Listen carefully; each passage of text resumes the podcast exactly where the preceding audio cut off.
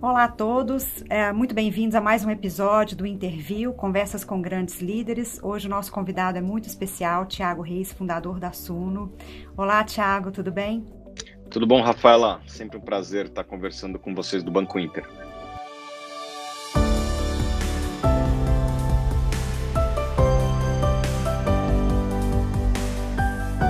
Obrigada mais uma vez pela participação. É, hoje a gente queria falar um pouco sobre esse mercado em transformação, né? esse mercado de investimentos que abriu novas oportunidades para novas empresas, principalmente esse setor tão tradicional, né, que sempre foi dominado por grandes players. Fala um pouquinho para a gente aí dessa trajetória da Suno, como que vocês estão vendo o crescimento desse mercado. Tá bom. É, como você disse, é um segmento que tem passado por uma grande transformação, principalmente nos últimos cinco anos, e eu acho que a ascensão da internet possibilitou é, algumas coisas, como o mobile e as redes sociais. O brasileiro ele gasta muito tempo nesses dois, né, no celular e nas redes sociais, e isso fez com que ele tivesse acesso a uma mídia, vamos dizer entre aspas, alternativa, que permitiu que ele tivesse contato com coisas que ele não tinha contato antes. Quando ele via muita TV, rádio, etc., é, as informações eram dominadas por dois, três veículos de mídia e o que se falava de investimento era no intervalo do Jornal Nacional e, e obviamente, que quem tinha condições de pagar publicidade é, nessa, nesses espaços publicitários eram empresas muito grandes, né, os grandes bancos. E a partir do momento que vai para a internet, possibilita que outras mensagens chegassem ao consumidor, no caso, o investidor. E o investidor começou a, vamos dizer assim, ponderar todas as mensagens que chegam na direção dele. A mensagem do grande banco, a mensagem é, da corretora, a mensagem, no nosso caso aqui, da, da empresa de pesquisa de, de investimentos, etc. E isso tudo fez com que ele formasse uma opinião é diferente do, do jeito que ele formava uma opinião no passado. E o resultado disso é a ascensão explosiva do número de investidores em ações, em fundos imobiliários e outros investimentos que antes ele não fazia, né? É, os investimentos anteriormente eram majoritariamente através de fundos, muitos desses caros e ineficientes, e agora o investidor começa a buscar alternativa. Isso também foi potencializado pela queda da taxa de juros. Eu acho que também o envelhecimento da população lento, mas é, na direção do envelhecimento, faz com que as pessoas tenham preocupações maiores com relação à aposentadoria, né? Acho que a, as dúvidas da aposentadoria, pelo que eu sinto, assim, começam a surgir a partir dos 30 anos, né? Do, dos 20 ao, aos 30 anos, o pessoal não, não tem tanto essa, essa, esse questionamento, e obviamente, quanto vai chegando mais perto da aposentadoria, o pessoal vai tendo mais questionamentos a respeito do seu futuro, e esse envelhecimento da população que acontece lentamente tem também feito as pessoas é, buscarem alternativas de investimento. Então, acho que você bota essas três coisas no liquidificador faz com que as pessoas tenham buscado cada vez mais alternativas de investimento, né? A digitalização, da, do, dos, dos, meios de comunicação, é, a queda da, da, taxa de juros e o envelhecimento da população. Esses três juntos têm buscado as pessoas, têm feito as pessoas buscarem por investimentos, vamos dizer assim, alternativos ao que era feito anteriormente muito através de fundo, principalmente renda fixa, né? O Brasil tem uma cultura de renda fixa muito grande que vem desde o início do Banco Central, desde o início do, do Plano Real e, e acho que tem mudado ao longo dos últimos cinco anos com a queda da taxa de juros. Excelente. Você fez um comentário, é uma visão que a gente tem aqui também, né? Que a gente tem visto né, o número de investidores na Bolsa crescendo, é, e aí parece que esses investidores vêm buscando informação. E eu vejo isso, como você comentou, eu acho que é, a internet né, e esses novos players, e inclusive, né, acho que bancos digitais, novas empresas de, de casas de research, vem estimulando, na verdade, você também tem essa, essa sensação que, na verdade, a gente está estimulando esse mercado, a gente está contribuindo para esse mercado crescer à medida que você dá informação para esses novos investidores. Você concordaria com isso? Com certeza, eu acredito que é, é oferta e demanda, né? Como tudo na vida. E hoje tem uma oferta cada vez maior de informação a respeito de renda variável. Quando eu digo renda variável, é ações, fundos imobiliários, que cresceu muito nos últimos anos. Mas acho que vai ter cada vez mais é, outros tipos de investimento também, venture capital, private equity, sendo oferecidos para o investidor é, pessoa física. Né? Se você for ver lá fora, é, países desenvolvidos como Estados Unidos, Europa, a, os fundos de pensão e as próprias famílias investem grande parte do, do dinheiro da, da sua aposentadoria em ações, na renda variável e tal, que foi o que melhor performou ao longo do tempo. Né? Acho que não existe investimento melhor de longo prazo do que o investimento em renda variável. E essa cultura está chegando lentamente ao Brasil, é, e eu acho que veio para ficar, e obviamente que a disponibilidade de informação ajuda muito. É, antes, o camarada, para se informar de investimentos, vamos voltar até uns 20 anos atrás, que mal existia Google, né, ele ia lá no, na agência bancária, e obviamente que eu via uma, um, um pitch de vendas né, um tão alinhado com as demandas reais da pessoa. É, agora que o cara tem dúvidas, ele, ele pode ir no Google, ele pode ir no YouTube, e obviamente lá ele vai ver uma série de informações e assim formar a sua opinião de uma maneira, eu acho que mais alinhada do que da maneira que existia no passado. Então, eu sou muito otimista com, com a expansão do nível de informação, tem cada vez mais informação para o investidor pessoa física, e isso tende a beneficiar é, ele e indiretamente aí ou diretamente até o país, né? Uma vez que direciona-se mais investimentos para atividade produtiva, geralmente na mão da iniciativa privada que historicamente toma decisões de investimento melhor que o, que o governo, principalmente no Brasil, né? Quando, quando bota dinheiro na mão do governo, vira estádio superfaturado. É, o ideal é que a gente possa pegar os, a poupança popular e direcionar para coisas que realmente importem e que aumentem a produtividade do Brasil como um todo. Eu acho que o mercado de capitais talvez seja a melhor alternativa disponível de melhoria da alocação de capital. Perfeito. É, mas fala um pouco também para gente sobre como que é fazer esse tipo de recomendação de investimento para esse nicho, né, que é o investidor pessoa física. Esse mercado, né, como você falou, ele sempre foi dominado pelos institucionais uh, ou até pelo governo, né, com crédito direcionado e BNDES, enfim. Uh, e hoje o investidor pessoa física está começando e esse mercado também está crescendo em cima desse investidor. Como é falar de investimentos para esse nicho de mercado? Eu acho que você tem que sempre se adaptar ao público que você está conversando, né? Não adianta você ir de terno para praia, né? É mais ou menos isso. Então, obviamente que tem muitas nuances, a gente aprende coisas todos os dias. Vou só dar um exemplo de coisas que a gente faz aqui na Suno. A gente evita falar termos em inglês.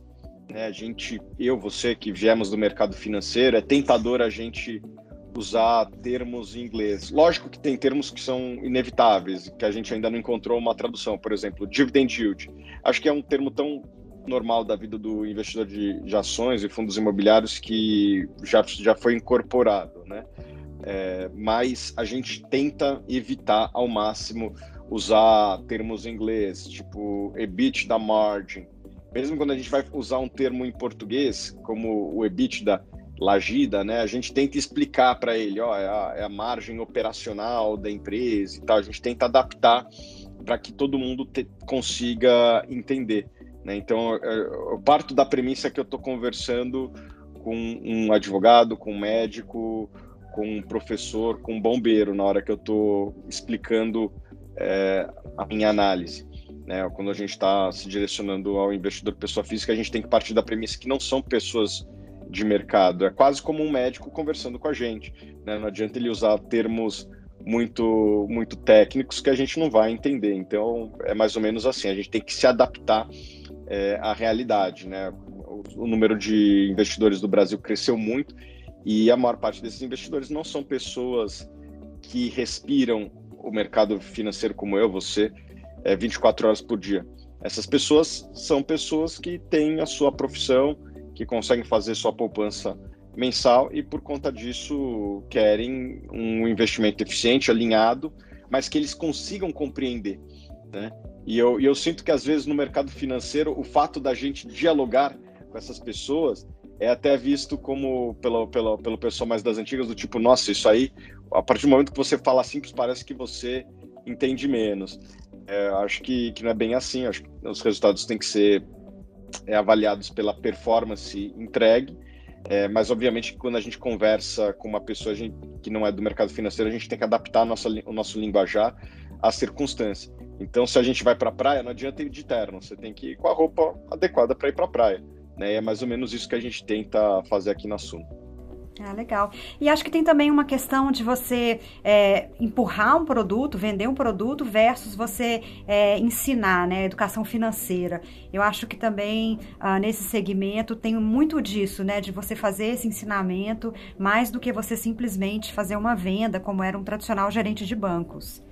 Ah, exatamente, né? A gente é, faz parte da, do nosso DNA aqui ter esse, esse, vamos dizer assim, marketing educacional quando a gente começou, a Suno tinha 500 mil investidores na bolsa, que era menos de 0,3% da população brasileira, é, menos de 100 mil investidores em fundos imobiliários.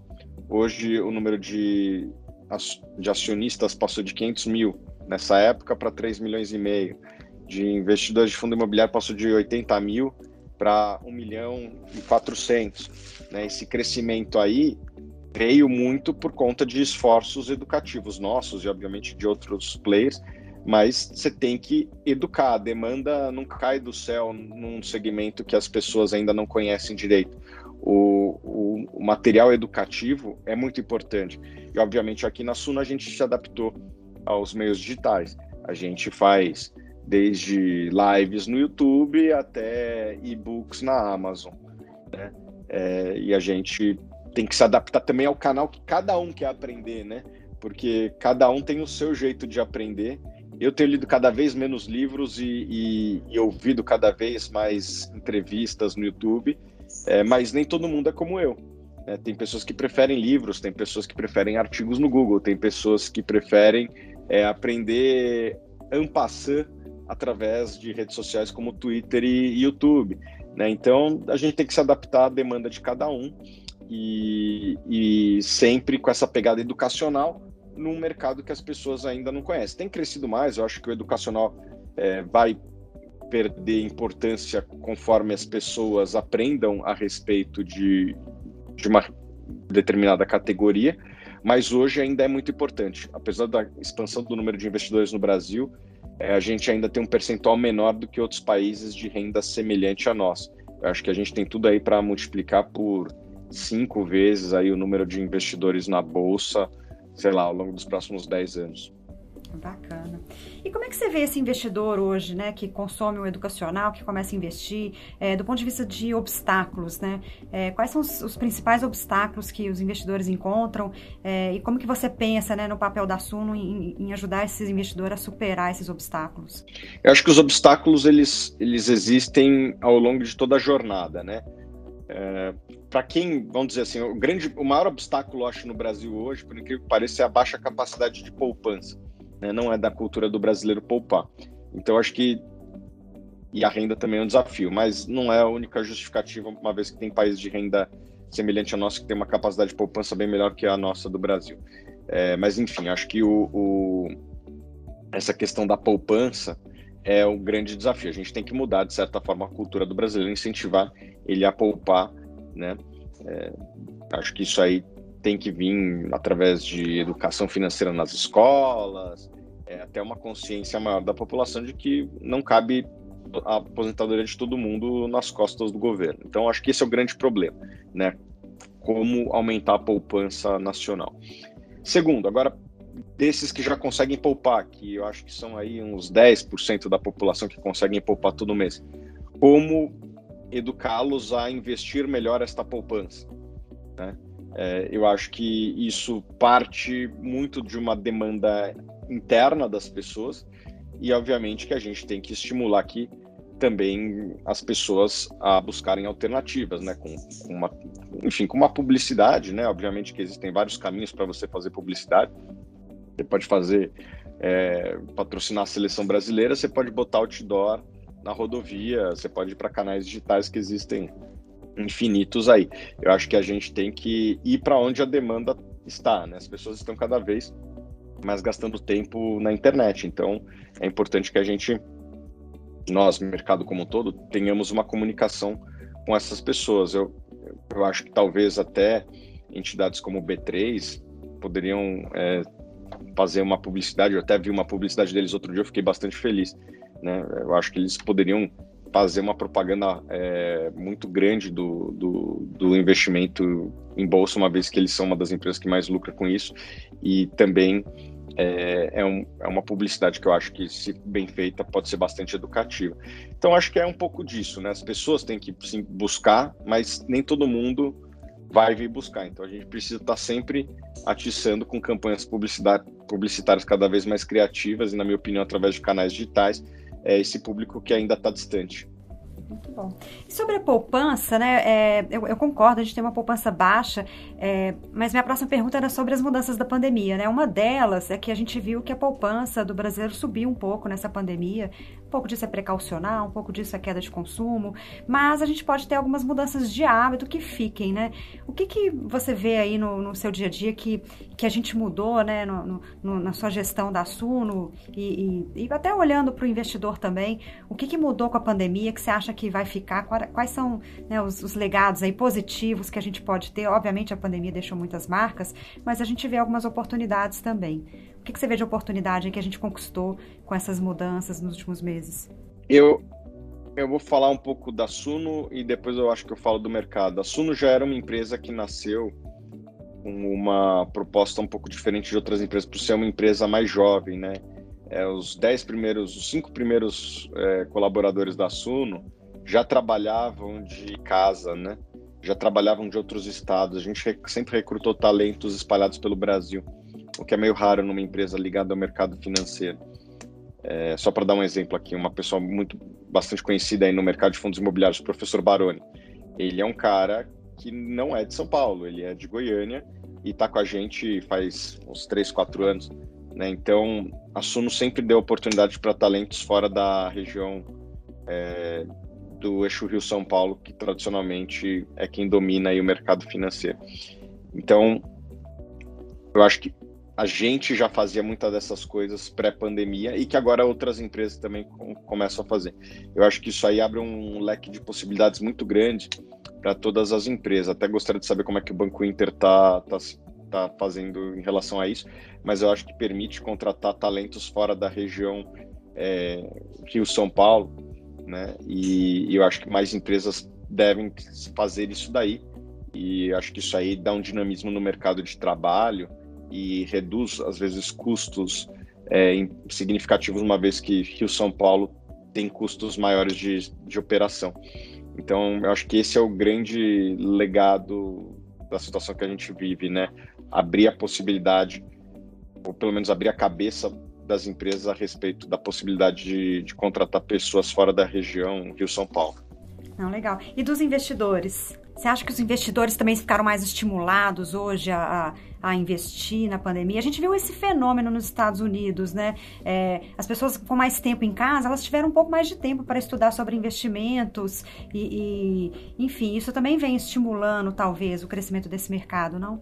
Eu acho que o mercado de, de capitais ele é apaixonante para muita gente. E a, a queda da taxa de juros, que chegou a bater 2%, fez com que muitas pessoas que estivessem no CDI buscassem alternativas de investimento e a bolsa foi uma delas. Foi um ano que, apesar dos desafios, o número de investidores cresceu bastante na bolsa. E apesar da, do aumento da taxa de juros, para onde vai, ninguém sabe. Tem gente que fala que vai para 5, tem gente que vai para 7. Eu acho que o contato que muitos tiveram com a bolsa vai fazer com que muitos deles fiquem nela e continuem nela apesar é, do aumento da taxa de juros. A taxa de juros estava 7 há três anos atrás, foi para 2 e agora vai para 7 ou 5, sei lá, de novo. Vai para um patamar ali de dois, três anos atrás.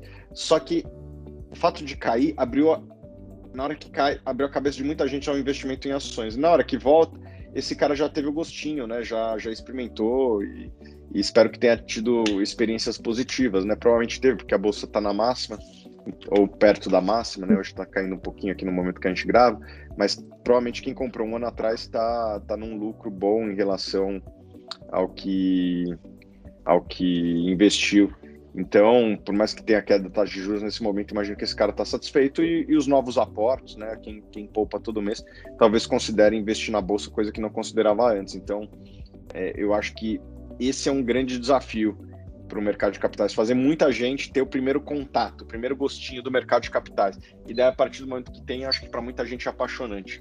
Não, sem dúvidas. E acho que essa facilidade de você ter é, o acesso à informação de casa, tem um pouco mais de tempo para isso também, né? A gente agora não desloca mais. Você é, comentou aí como que a gente trabalha como home, com home office, eu até concordo. A gente aqui no Inter tá em Belo Horizonte, já fora do eixo Rio-São Paulo.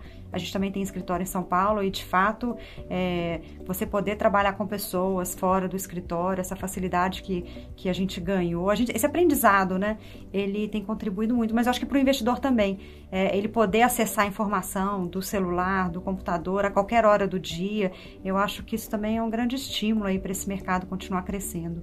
É isso aí, eu acho que vai continuar crescendo o mercado de capitais como um todo, eu acho que isso é muito bom para o investidor é, e bom para o Brasil, uma vez que eu acredito que o mercado de capitais tem externalidades positivas muito grandes para a sociedade, né?